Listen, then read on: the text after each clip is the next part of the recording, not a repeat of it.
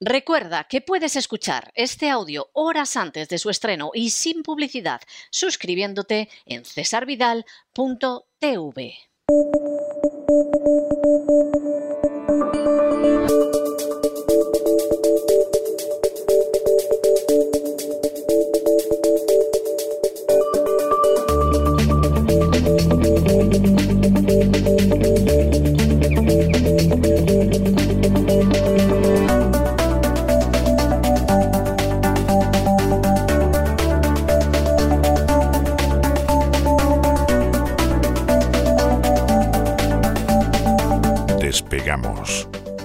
Lorenzo Ramírez. Corremos raudos y veloces hacia nuestro avión, atravesamos el umbral, nos tiramos en plancha sobre los asientos, nos abrochamos los cinturones, despegamos y nos vamos elevando por los aires hasta alcanzar nuestra altura y nuestra velocidad de crucero. A mi lado, don, Lo- don Lorenzo, ¿qué hace usted con bermudas, camisa floreada y, sombrerito de paja? Porque si está pensando en venir a Miami, ni se le ocurra, porque ahora mismo estamos a 13 grados. O sea, se puede usted quedar pajarito en la playa si viene usted al sur de la Florida. Eh, eh, en fin, y, y- y le advierto que todavía queda tiempo para la Semana Santa. O sea, que no, no se haga usted ilusiones de irse de turista por ahí a tierras cálidas.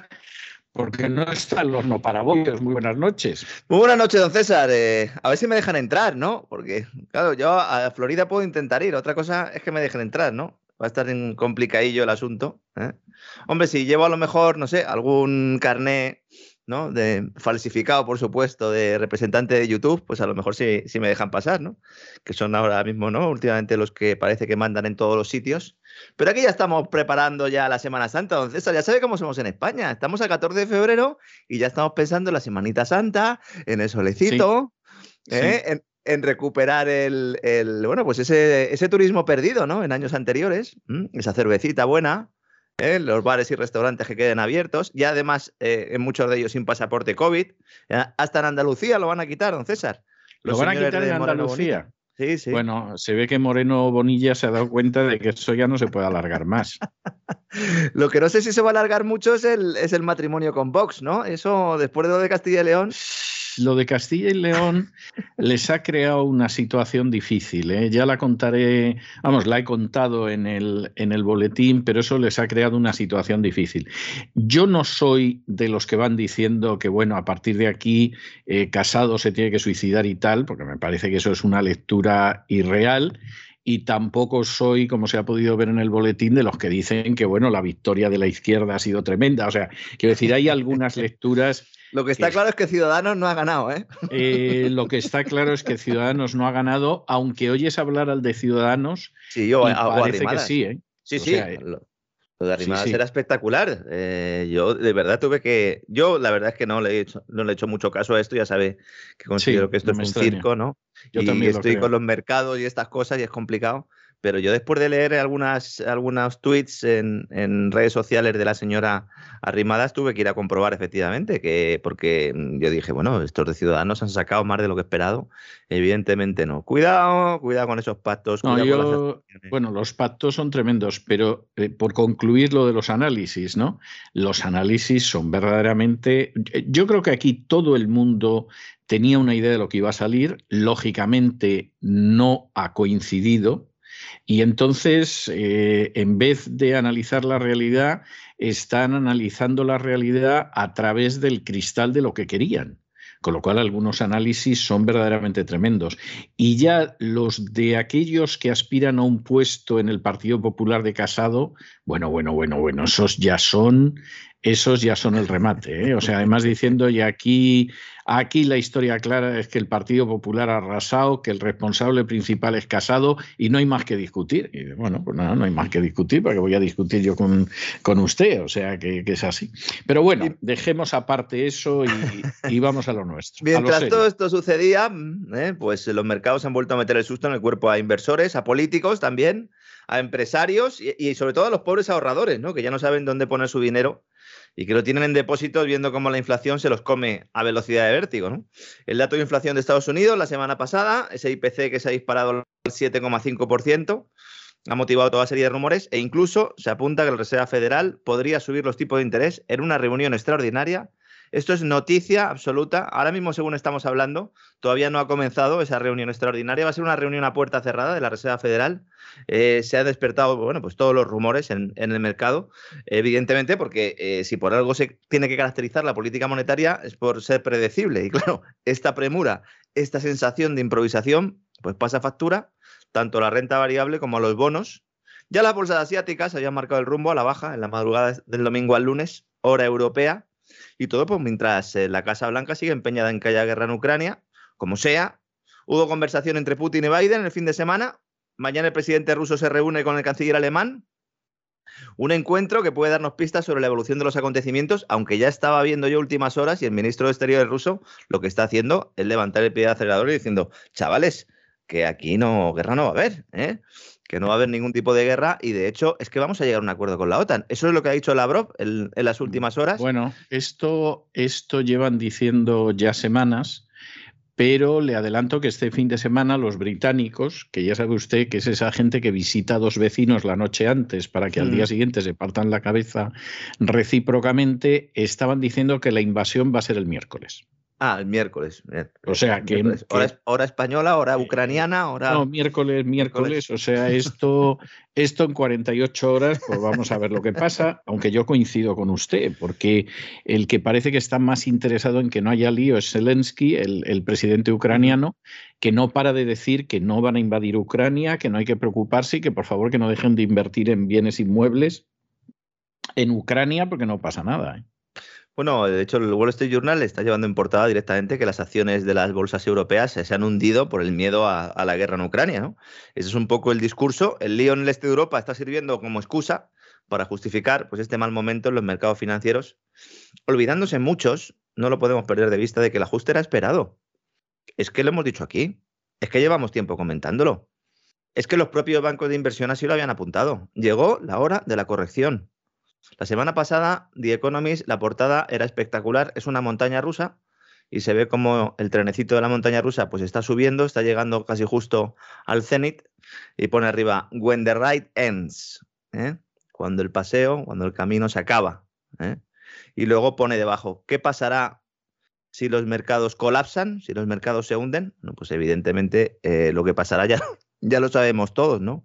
¿Cómo ha cambiado el discurso oficial y qué bien le ha venido todo el tema del este de Europa para culpar ahora de la, crisis económica a la amenaza de guerra, a los tambores de guerra, ¿no? Ya se olvida todo el mundo de la pandemia y la verdad es que eh, es evidente que la hora de la corrección ha llegado fundamentalmente por la inflación, es decir, ha sido la inflación la que ha obligado a los bancos centrales a cambiar el discurso, es la gran causa de la volatilidad porque es que va a obligar a esta Reserva Federal a actuar, sobre todo eh, a la Reserva Federal, también al Banco Central Europeo, que era el que menos ganas tenía de hacerlo.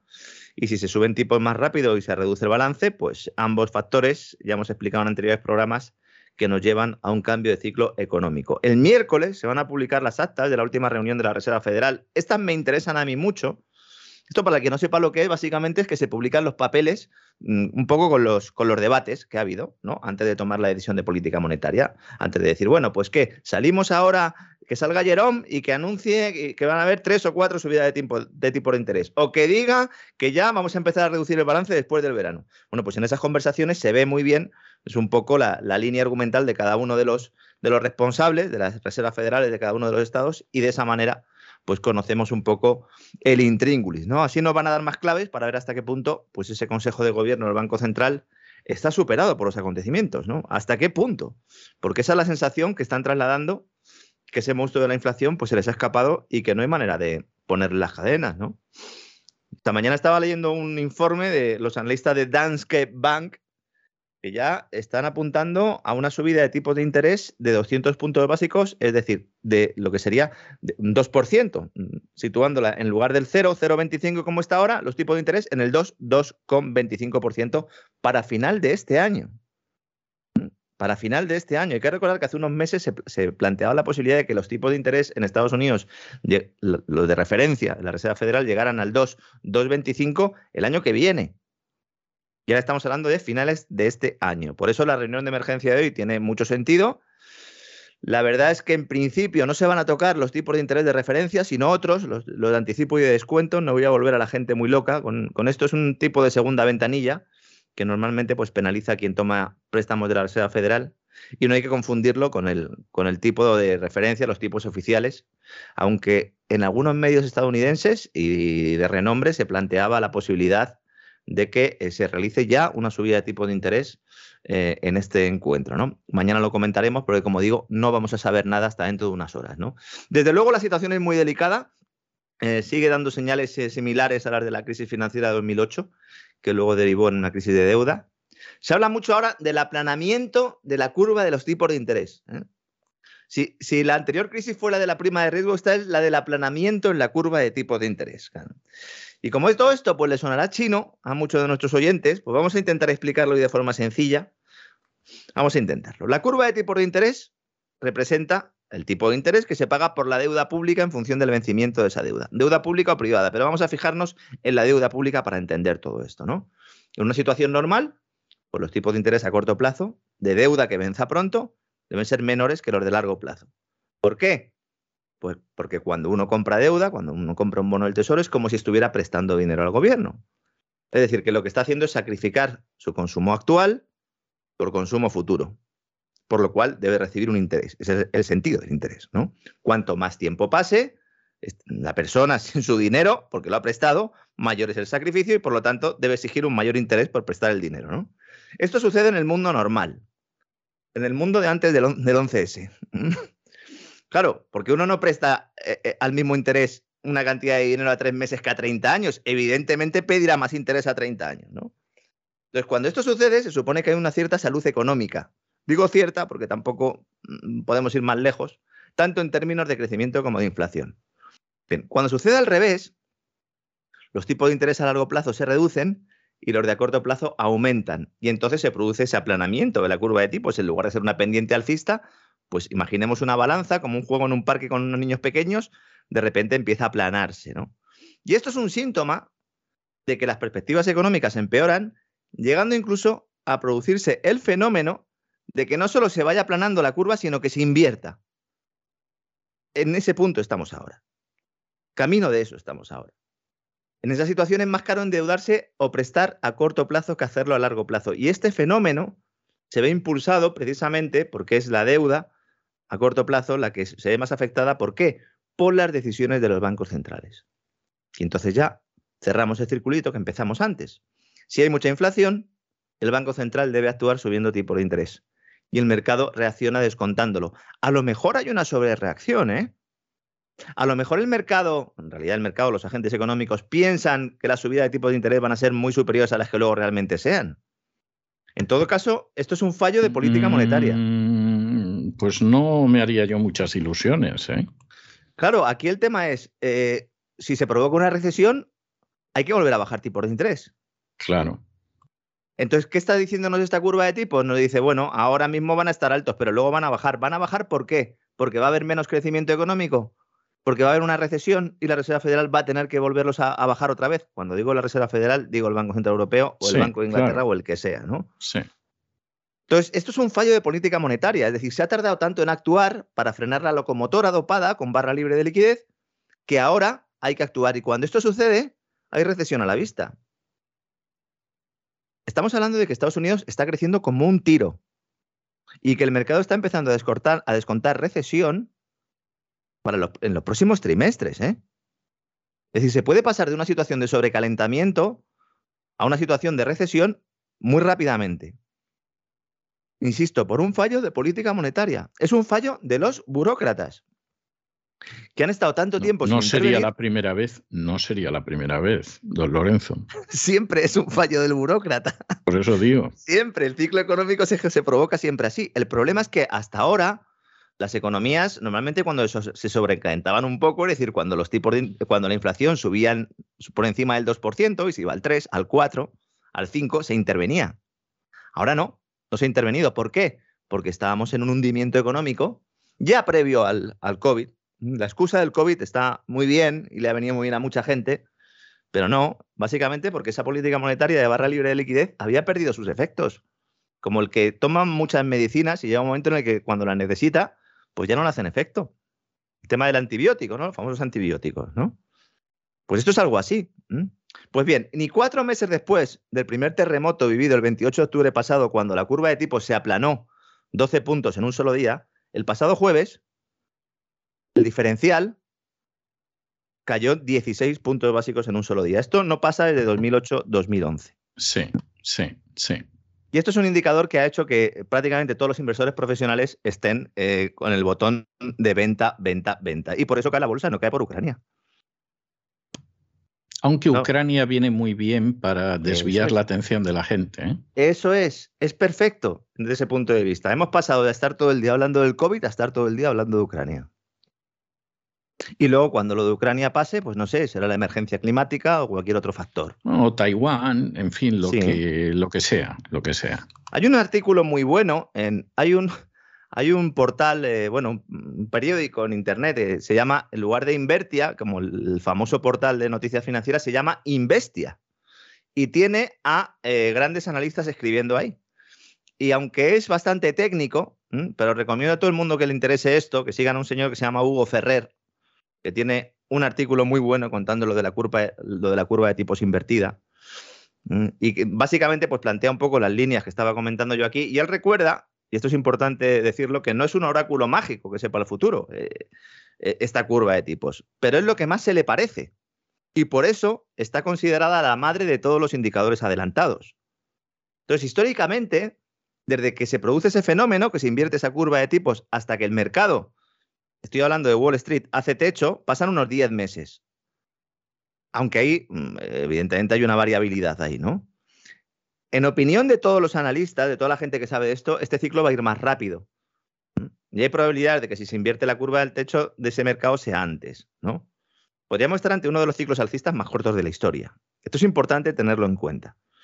Todo esto se produce, insisto, porque nos hemos cargado, digo nos hemos por utilizar el estático, pero porque se han cargado básicamente el elemento, eh, la principal señal de la economía, que son los precios. Se los han cargado. Y ahora vamos en esa montaña rusa que nos dice el The Economist, que estamos subiendo estupendamente, pero que nos vamos al, al hoyo. ¿no? Cuando hace unos meses decían que no. No decían que era, primero era que el año 2021 era el año de la recuperación, ¿no? Luego ya era que 2022. Estamos a 14 de febrero y el The Economist nos pone una montaña rusa diciendo que nos vamos a pegar un porrazo que nos van a temblar las orejas. Don César, a ver si nos aclaramos, ¿no? Dirá alguno. Sí, sí, parece Ucrania, ¿eh? lo que usted está contando, que lo mismo la invaden, que, que llegan a un acuerdo, que Zelensky se pone de rodillas y dice, por amor de Dios, que no va a haber invasión, que no os vayáis, que no os vayáis. O sea, esto es todo así. ¿eh? Evidentemente, una vez que Estados Unidos, eh, todo, está, todo, el mundo está mirando a Estados Unidos porque en función de cómo se vaya produciendo pues, eh, eh, ese frenazo de la locomotora, con las elecciones de midterm después del verano hay muchos factores ahí, es posible que la Reserva Federal parara y se detuviera y dejara de subir tipos de interés. Claro, ¿en qué está? ¿En qué pone sus esperanzas Jerome Powell y en general los banqueros centrales? En que se vaya solucionando poco a poco los problemas de oferta, que es otro factor inflacionario, y que entonces el componente monetario de la inflación, pues aunque se mantenga, pero se vea menos porque hay una cierta relajación de los otros elementos, ¿no? Y eso es un tema de fe, básicamente es un tema de fe, ¿no? Es posible que a esto, o que esto a muchos pues les quede lejos, o que piensen que les queda lejos, bien porque no inviertan en bolsa, porque a pesar de nuestros intentos por explicarlo, pues eh, eh, no logramos hacer que llegue, ¿no? Así que voy a bajar un poco más a la tierra. Vamos a hablar de hipotecas. Esto es algo que todos entendemos, todos tenemos o hemos tenido en mayor o menor medida, ¿no? Si suben los intereses, se encarecen los préstamos, pero tanto los de tipo variable como los fijos que se vayan a firmar en próximos meses. Aunque no se esté diciendo, se va a decir dentro de unas semanas, pero de momento hay orden de no decirlo, por eso lo vamos a decir nosotros aquí. Los bancos ya tienen órdenes para ir encareciendo las nuevas hipotecas. Poco a poco. Pues acaba de dar usted una alegría a buena parte de nuestros oyentes. ¿eh? Me estoy refiriendo a las nuevas que se firmen. Sí, la, de, tipo variable. Sí, bueno, los de tipo variable, los que tenemos una hipoteca de tipo variable, entre los cuales me incluyo, pues vamos a ir viendo cómo va a ir subiendo ¿eh? ese tipo variable. Se ha acabado la guerra hipotecaria de precios a la baja. Se ha terminado. Tanto en Estados Unidos como en Europa. Sobre todo después de que Lagarde pues ya no descarte subir tipos en la eurozona este año. Esta mañana leí un analista de Next eh, Step Finance, Víctor Álvaro González, eh, que planteaba que incluso se podían subir en el, tercer trimestre de, este año los tipos en Europa. Yo sigo sin verlo, pero, don César, yo es que ya, eh, ya solo me puedo, me puedo agarrar al dato. Ya las previsiones son muy complicadas y en política monetaria aún más. ¿no? De momento, el Euribor ya está reflejando esto. Una tendencia alcista, desde que se reunió el Consejo de Gobierno del Banco Central Europeo, ha subido de forma espectacular. Sigue en terreno negativo, pero ha pasado del entorno del menos 0,5 al entorno del menos 0,3. Es decir, cuidado, porque seguramente podamos acabar el año, en, si no en positivo, pero ir rozando, ¿no? Desde los departamentos de comunicación de los bancos, y sé que nos escuchan, así que, bueno, pues sabrán perfectamente lo que estamos hablando, al menos en España, se está intentando marear al personal, diciendo que su estrategia hipotecaria no ha variado, pero esto es falso. Les puedo confirmar que los bancos ya trabajan en una subida de intereses Está hablando de un alza de 20 puntos básicos durante este año, seguramente sea más del doble, que puede provocar que muchos aceleren sus compras de vivienda para evitar este encarecimiento de crédito. Lo cual inflará aún más la burbuja para luego desinflarse o pincharse, que es lo que sucede siempre. Siempre que se produce una subida de tipos tras años de barra libre de liquidez. Ojo con la morosidad bancaria que no se está hablando nada de la morosidad bancaria, que es verdad que un escenario alcista de tipo de interés le viene bien a los bancos, porque al fin y al cabo los bancos ganan dinero cuando suben los tipos de interés. Pero si suben los tipos de interés y la gente deja de pagar sus créditos, pues entonces la morosidad sube. Esto es muy relevante. Bankinter ya esta mañana se ha anticipado y ha dicho que ellos encarecen la hipoteca fija, pero que van a abaratar la variable. Supongo que esto es una estrategia comercial y en breve, pues esa variable también aumentará. En el mundo financiero, la verdad es que se está quitando bastante hierro a ese impacto que tendrá el nuevo escenario en las cuotas hipotecarias que pagan las familias. Esto es muy relevante porque también nos dice si un país eh, eh, va por el buen camino, ¿no? Es decir, si se empiezan a, producir impagos hipotecarios, pues evidentemente es una señal de que esto se ha terminado, ¿no? Alguno que nos esté escuchando estará diciendo, pero si el gobierno español está diciendo que estamos ahora mismo acelerando la recuperación, ¿verdad, don César? Fíjese hasta qué punto la realidad está lejos de lo que nos están contando. Bueno, lo cuentan, lo cuentan. Es, es verdad que lo cuentan, ¿eh? Es que es tremendo.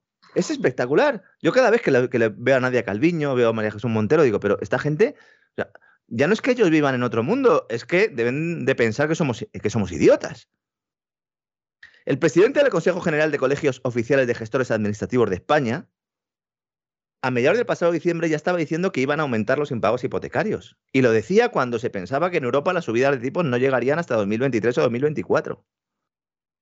Y ojo, eh, ¿qué pasa con las pymes? Porque claro, si se encarece el crédito, pues ya lo que le faltaba a la pyme, ¿no? Sí, ya es lo que le falta. O sea, ya las pymes, vamos, es, es, el tiro en la nuca ya definitivo. Claro, porque si se supone que el gobierno creó los créditos ICO, o potenció, mejor dicho, los créditos ICO, avalados eh, por el Estado, avalados por los contribuyentes, porque las, pymes no podían acceder al mercado del crédito, pues si se endurece el mercado del crédito, es que las pymes no tienen la vía de financiación que tienen los empresarios. Es decir, un Iberdrola necesita pasta, sale al mercado, emite deuda, y aunque pague un poquito más, pero bueno, la coloca tranquilamente. Por cierto, han estado los de Iberdrola otra vez con Biden. Yo no sé al final si Biden, Biden a lo mejor eh, mete al a su hijo. No, a su hijo, porque el hijo últimamente entre Ucrania, China y tal, el pobrecito anda sin trabajo y lo mismo acaba en Iberdrola. O sea, Hombre, si acaba en Iberdrola, yo le recomendaría que, le den un ordenador con una buena contraseña, porque la última vez que le robaron el ordenador a, Hunter, apareció allí, bueno, apareció de todo, ¿eh? y bastante gente con poca ropa, ¿no? Sí. Bueno, no sería la primera vez, la verdad es que no sería la primera vez que, deciden en un momento determinado hacer negocios vascos corruptos con, americanos corruptos. ¿eh? O sea, esto tiene una larga tradición histórica y vamos, no, no sería nada más que llover sobre mojado, aunque fuera el sirimiri. Hombre, pues ahora en lugar de hablar vasco en la intimidad, ahora yo creo que lo que están intentando es... Eh, es hablar inglés, ¿no? La verdad es que los titulares de algunos medios de comunicación. Eh... Con el vasco no, llegas ni a Fuenterrabía o Ondarribia, si alguno se pone cabezón. La verdad es que uno ve, ve algunos titulares en medios de comunicación haciendo referencia a, esa bueno, pues esa cercanía entre, o supuesta cercanía entre la Casa Blanca y Iberdrola, y, y, la verdad es que da un poco de vergüenza ajena, ¿no? Titulares en España del tipo de Biden se sienta con Iberdrola para hablar de energía. Ya, lo que eh, pasa es que Iberdrola pone publicidad. O sea que, o sea, en estos momentos Iberdrola llega y le dice a la radio, a la televisión, a, la prensa escrita, pues pongan ustedes que vamos, Biden fue el que sirvió el café mientras hablábamos lo de Iberdrola y lo ponen. Bueno, en el caso de Iberdrola ha presentado una demanda además contra un medio de comunicación español porque decía que estaban informando demasiadas cosas de ellos, que no les gustan, no les gusta que se informe mucho. Yo eh, solo creo. Yo solo creo, sí. Sí, sí, que, no puede ser que estén todo el rato, ¿no? Hablando de ellos. Eh, si es mal, claro, entiendo que si es bien, sí, ¿no? Si es bien. si fuera bien, sí, pero si no, no. bueno, Build, Build Back, es que es tremendo esto, ¿eh? Build Back Better Act, que es la nueva versión de esta ley, esta ley de infraestructuras de Joe Biden, con la que aspira eh, Iberdrola, bueno, pues a que le toque un, un trocito. Los señores de BlackRock siguen con la moja detrás de la oreja por todo el tema de la crisis reputacional derivada del caso Villarejo. A ver cómo sale eso, porque yo creo que puede depender el futuro del propio Sánchez Galán, claramente, ¿no? Eh, de lo que suceda con el caso Villarejo y sobre todo, pues lo que decía BlackRock para el futuro de la compañía, ¿no? Que es al final quien está moviendo los hilos junto al Fondo Soberano de Qatar. ¿eh? Ya Neguri queda poco. ¿Eh? Ya Iberdrola es de BlackRock. No, de, Neguri, hace mucho que, queda poco. Lo que pasa que, bueno, se sigue contando porque queda bien y tal, pero, pero queda poco. Queda poco. Neguri, Neguri en realidad, fíjese, empezó a desaparecer ya en vida de Franco. O sea que, que, que esa es la realidad. ¿eh? Neguri empezó a perder espacio en vida de Franco, luego ya ha ido todo rodado.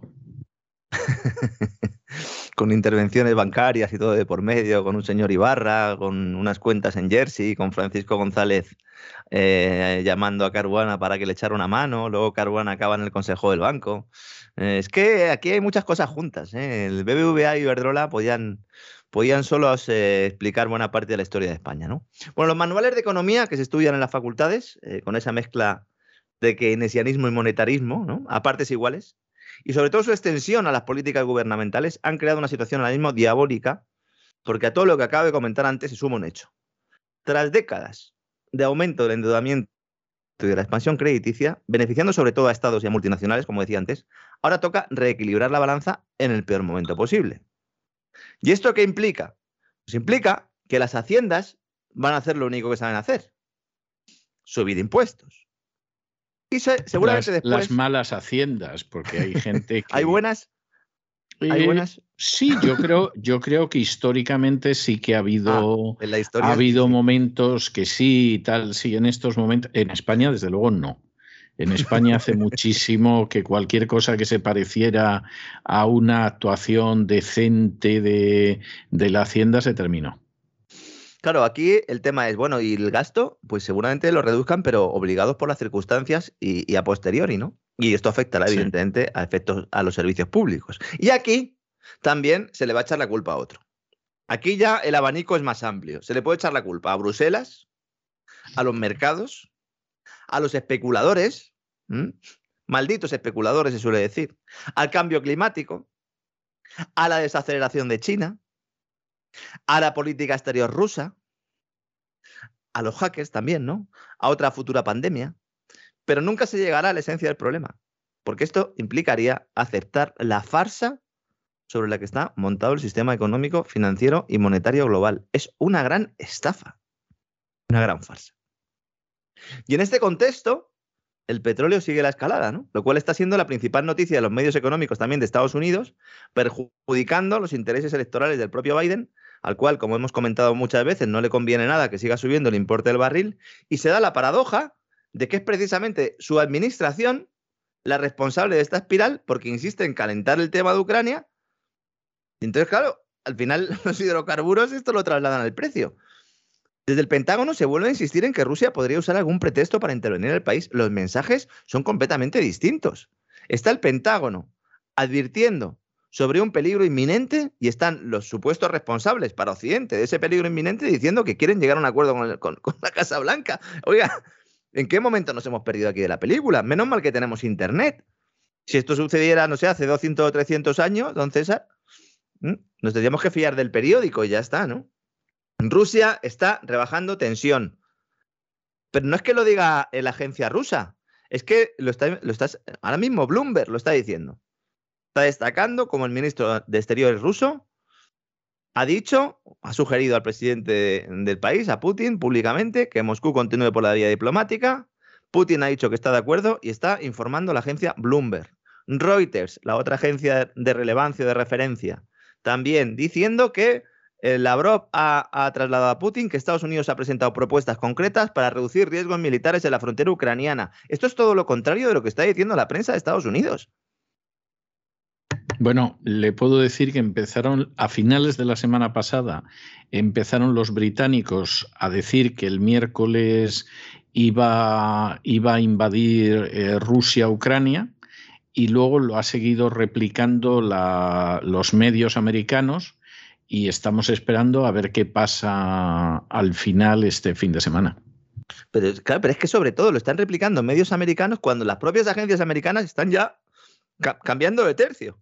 No sé, es como, si les costara virar, ¿no? Siempre me acuerdo del ejemplo ese que ponía Obama, ¿no? De cuando decía que, la política es como un transatlántico, ¿no? Que es, que es muy difícil hacerlo virar, ¿no? Bueno, pues él, dejó aquello hecho unos zorros rápidamente, ¿eh? o sea que él, viró rápidamente, el señor Obama. Bueno, el barril de petróleo va camino a los 100 dólares. Bueno, hay, hay una persona de este programa, además muy querida y muy veterana, que como no haya guerra, le van a dar un disgusto de campeonato porque ha invertido en petroleras en las últimas semanas, yo creo que hasta la camisa. Bueno, de momento sube, vamos a ver, ¿no? en, la, en la idea de que efectivamente eh, iba a haber una invasión y bueno, se iba a disparar y se iba a forrar. Bueno, de momento el mercado, el mercado es, esto es lo que está contando parcialmente, ¿no? Claro, aquí hay una serie de factores eh, que empujan al barril, eh, que, está, que está camino a los 100 dólares. El mercado descuenta problemas de suministro por la crisis geopolítica en el este de Europa, evidentemente. También el tema de la decisión de la OPEP, de la OPEP Plus, que son los productores, capitaneados, liderados por Rusia también y Arabia Saudí, han decidido no aumentar la producción, más de lo marcado en su guion hace meses. Y esto se produce en un momento, además, en el que los países están cabalgando a lomos de esa ola que está acercándose a la playa. Yo prefiero el ejemplo de la hora que el de la montaña rusa de The Economist, pero este es el momento ¿no? de sobrecalentamiento antes del enfriamiento. Entonces, la reducción y la eliminación de las restricciones a la movilidad, con el fin del terror covidiano, generan una sensación de falso crecimiento en los próximos meses, pero que es crecimiento y eleva la demanda de hidrocarburos también. Eso es lo que está descontando también el mercado. Es decir, que el precio del petróleo sube tanto por lo que ocurre en la oferta, en este caso por esa limitación por esos temores al conflicto geopolítico en, el este de Ucrania y también por el tema de que, el gas se, haya escogido como energía fundamentalmente de respaldo eh, de las renovables, lo cual pues, eh, nos ha producido, está provocando una crisis energética y al mismo tiempo desde el lado de la demanda, pues si hay una expansión de la demanda, hay una expansión de las solicitudes para comprar petróleo, pues evidentemente el precio sube. Por eso eh, nuestro compañero y amigo, además que nuestro compañero y amigo sabe muchas cosas, pero de petróleo sabe más. Con lo cual, eh, mm, en este sentido, no va mal tirado. A ver si vende antes de que empiece la, rebaja, ¿no? En principio se esperan subidas. No, no le veo yo, ¿eh? No le veo yo. Yo creo que él piensa que va a haber una guerra y que eso va a durar. Y claro, mientras dure, pues salta ya cuando lleven dos o tres meses de guerra y de eso que se libra, pero no lo veo yo, ¿eh?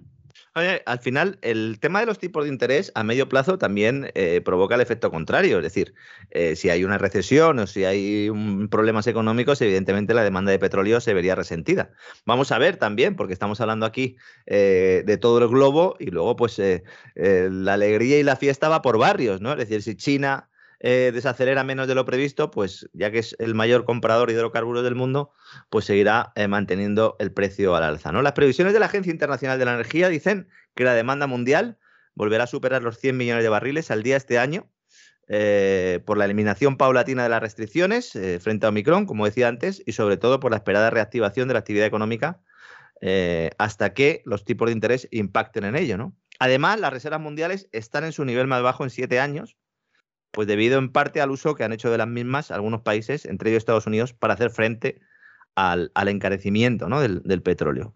Lo cual va a dar más alas también a comprar de petróleo precisamente para tratar de reconstruir esos inventarios. Es otro factor también adicional. Por eso yo creo que el, entorno alcista de precios del petróleo va a continuar todo dependerá también de lo que hagan los países productores en las reuniones. Si en algún momento dado pues deciden en uno de esos encuentros eh, aumentar el bombeo, pues evidentemente eh, esto generará pues eh, presiones para que el precio baje, ¿no? Para que se haga una idea la gente esto, qué impacto tiene en la economía más allá del bolsillo, que esto sí lo saben bien, ¿no? Cuando van al supermercado, cuando van a echar gasolina, cuando hacen cualquier cosa, porque cualquier cosa prácticamente depende de los hidrocarburos. Cada subida de 10 dólares en el precio del crudo resta tres décimas al crecimiento de la economía en España, según los cálculos del gobierno español. Pues no quiero, no quiero ponerme a hacer cálculos, de verdad miedo, me da echar la mano al lápiz, porque vamos, es que lo que puede venir es tremendo. ¿eh? Y si le digo que los presupuestos de 2022 están hechos con una previsión de coste de barril de petróleo a 60 dólares. Sí, sí, sí, ya lo sé, ya lo sé. Si es que es que los presupuestos los hicieron con los pies. Todos los años. No, no, sí, sí, sí, sí, sí, sí. Esto viene desde la época Montoril y Montoro todavía sigue presumiendo. O sea, un desde luego Montoro tiene razones para presumir que ha conseguido que no lo metan en la cárcel, aunque hay motivos sobrados para ello. Y ha creado escuela también, ¿no? De alguna manera, porque Montero, además de compartir letras del nombre, yo creo que en el fondo es montorista. Sí, sí, ha creado escuela. Fíjese, usted fíjese la fama que, Montoro tiene fuera, eh, donde va desprendiendo una peste verdaderamente vomitiva, que cuando llegó al poder Pedro Sánchez, y lógicamente Montoro dejó de ser ministro de Hacienda, a mí hubo gente que me preguntó sorprendida en Estados Unidos que cómo no lo habían detenido.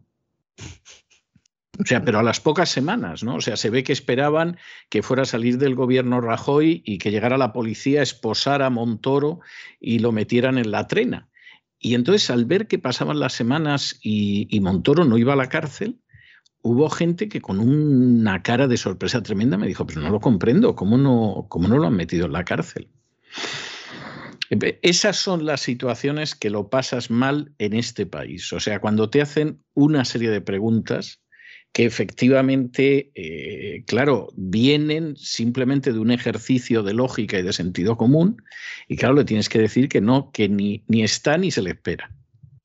Claro, eh, la ventaja que tiene usted allí es que no le pueden decir que es leyenda negra, claro. Porque claro, en el momento en el que se plantea cualquier tipo de crítica, ya sabe usted, ¿no? No, no, es leyenda negra, leyenda negra, sí. Leyenda negra auténtica, ¿no? Es tremendo, sí, sí, sí. Bueno, la buena noticia para España, hay una buena noticia entre todo esto, y por eso hacíamos un poco la broma al principio, ¿no? De esas vacaciones, de esa campaña turística. Primero la de Semana Santa, después la del verano. He estado viendo esta mañana haciendo un estudio de campo además para ver hasta qué punto la tendencia era como me la habían contado y efectivamente los precios de los alojamientos ya están reflejando ese incremento de la demanda. Los hoteleros esperan que este sea el año de la recuperación de verdad. No van a llegar a las cifras de 2019, aunque alguno lo diga por ahí, se le caliente la boca y en algún telediario incluso lo saquen, no van a llegar a esas cifras porque las cifras de 2019 de turismo fueron muy buenas y porque evidentemente por mucho turista extranjero que venga no va a venir todos los turistas extranjeros o no van a venir los que vinieron en 2019, ¿no? A pesar de que haya menos restricciones, el tema del COVID sigue estando ahí, ¿no? El auge nacional que se vivió en 2021 esperan que se repita. Ya le digo, don César, que por los precios que está lloviendo es muy posible que esto sea, sea así. Está deseando la gente. Mientras se mantengan esos precios, claro. Eh, claro, esa es la historia, esa es justo la clave, porque es que estaba hablando esta mañana con un representante de la patronal hotelera y me ha dicho, ojo que nuestros costes están creciendo un 10%. Y bueno, pues eh, lo van a pues trasladar ustedes al precio, pues evidentemente, evidentemente, evidentemente. Entonces, a ver a qué precios, esto va a ser la burbuja de turística, porque a ver qué se va a pagar por unas vacaciones este año. La gente aquí, don César, todavía sigue eh, pues un poco con, con la espinita clavada ¿no? de ese 2020, que no se encerraron durante tanto tiempo y la gente está deseando salir corriendo. Ya sabe usted además cómo somos en España, que aquí en cuanto hay cualquier puente, la gente se pone el bañador y, marcha corriendo a buscar arena. pero si hay un incremento de coste del 10% y hay un incremento también de la demanda notable de plazas turísticas, los precios eh, van a ser altísimos. De hecho, es que ya le digo que estamos a 14 de febrero y he podido comprobar que esto es así, ¿no? Claro, el, sector hotelero estaba esperando, por un lado, esa reactivación de la demanda cuando se eliminaron las restricciones y, por otra, les prometieron fondos europeos. Claro, ¿a quién no le han prometido fondos europeos? A usted y a mí, creo que somos los únicos a los que no nos han prometido fondos europeos, ¿no? Pero sin embargo. Creo, creo que a Don Isaac tampoco. ¿eh? O sea, pero ya más allá de eso, yo no me atrevería a decir nada, ¿eh? Para mí que no, nada. No ha podido trincar nada don Isaac de las, de las ayudas a la digitalización. Claro, él ya como está digitalizado de serie, ¿verdad? No, y que es, que es una persona decente. O sea, que, que, está usted diciendo cosas, a lo mejor si se hubiera metido en ello lo hubiera conseguido. Lo que pasa es que es una persona decente. él venía de más digitalizado de serie, como, como Asterix y Jovelis, este, él ya venía de serie, ¿no? Bueno, desde que el gobierno haya aprobado el plan de recuperación, transformación y resiliencia, el sector turístico no ha recibido, es que no ha recibido ni un, ni un duro, ni un euro ha recibido. Pero es que me he ido a mirar a ver cuánto de los 140.000 millones famosos que nuestro país espera utilizar, 70.000 en transferencias directas y 70.000 en préstamos, y al turismo, al sector turístico en general, se le asignan 3.400 millones de 140.000. Un dinero que en principio estaba destinado a qué? Pues a llevar a cabo reformas y fuertes transformaciones en el sector. Ya sabe usted, don César, ¿no? Palabras eh, grandilocuentes. Sin embargo, la realidad se ha traducido en un reparto por comunidades para pequeños proyectos, como por ejemplo el vallado de un campo de golf en Llanes, en Asturias, electrolineras en Tarragona o en Oropesa del Mar, y sobre todo un sinfín de carriles bici por todo el país. ¿Se acuerda usted del plane y las pistas de pádel? En la etapa de Zapatero, que se pusieron pistas de pádel prácticamente en todos los pueblos. De hecho, mis padres tienen una casa en un pueblecito en Toledo. No sé, la media de edad pues puede ser la media alrededor de los 90 años. Ahora tiene su pista de pádel allí, estupenda. Que los chavales, los cuatro o cinco chavales que hay por allí, en lugar de jugar, lo que hacen básicamente es ir ahí a beber y tirarle piedras. Con lo cual, pues tampoco ha servido de mucho esa pista de pádel. Bueno, pues me parece que va a suceder igual que sucedió con ese plan con las pistas de pádel, va a ocurrir con los carriles bici que vamos a tener por todo el país. Y bueno, pues yo no sé, yo entiendo que para hacer un trayecto corto está bien, pero para hacerse, no sé, un Bilbao-Málaga en bicicleta, mm, no termino de verlo. Otra cosa es que vaya uno en un coche eléctrico, y claro, como no puede hacer muchos kilómetros tampoco el coche eléctrico, tiene una autonomía limitada, que lleves la bicicleta, y entonces si se te queda tirado el coche, pues que puedas seguir en bicicleta. Yo eso sí que lo veo. Es una, es una buena idea y se la ofrezco también al gobierno por si quiere también poner un, plan en marcha de este tipo. ¿no? Fuera bromas, eh, es muy complicado lo que está ocurriendo. Es mejor no recibir ni un euro que recibirlo y gastárselo en estas mamarrachadas, por no mencionar que buena parte del dinero va a Hacienda. Es decir, de los 70.000 millones de euros en transferencias, Bruselas nos da 70.000, luego el gobierno los reparte y las empresas a las que se los reparte luego tienen que pagar por esos impuestos. Efectivamente. Y yo no sé, yo no sé, se lo digo sinceramente, pero yo no sé si en algún caso no te sale más caro.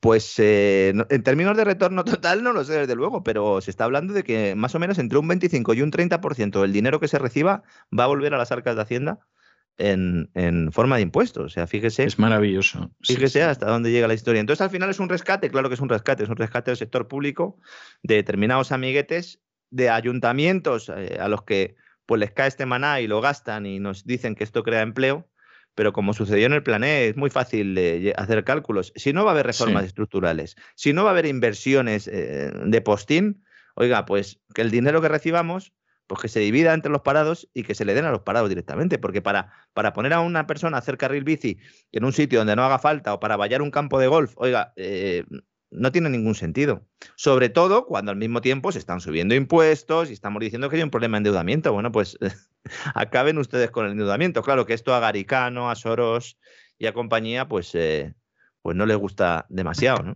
No, no les gusta, pero realmente sería mucho más sensato que, que lo que sucede ahora.